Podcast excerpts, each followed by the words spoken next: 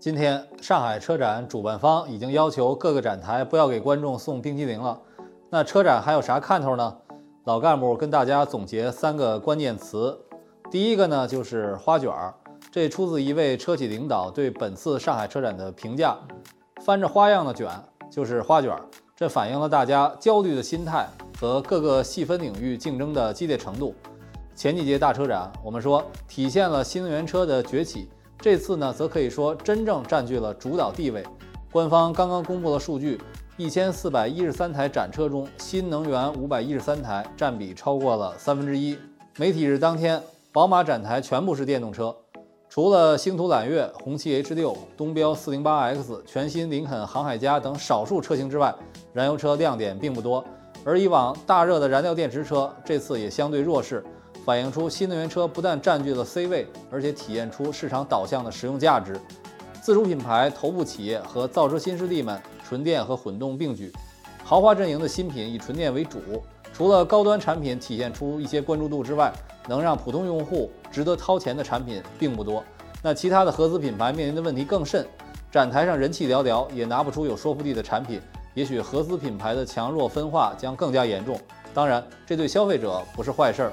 第二个关键词呢，就是底气。车展真正的主角还是包括比亚迪、奇瑞、吉利、长城、长安在内的自主品牌们。自主品牌的整体市场份额已经过半。且不说各大展台的热闹场面，奔驰展台的对面是腾势，宝马展台对面是比亚迪，也体现出一种特殊的社会地位。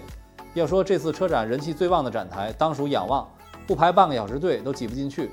其实我们看，从年初仰望品牌发布，到王传福讲自动驾驶是扯淡。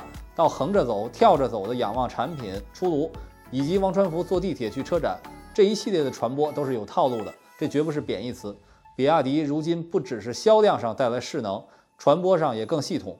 别光说人家水军，这可是屁股上挂暖壶，有一定的水平。在产品技术的含金量上，很多企业完全不逊于比亚迪。但是如何占据舆论的主动呢？其实这几家都有底气了，还得敢于往前再站一步。第三个关键词是反攻。无论是资本派还是造车派的说法，还是我们会的新势力十年也学不会。自主品牌和合资品牌形成了一个默契，就是对造车新势力在舆论上全面围剿。当然，对于造车新势力而言，也并不是被动挨打。魏小李的展台依旧人气旺盛，他们推出新的产品、新的路线，非常直接的针对自己的软肋。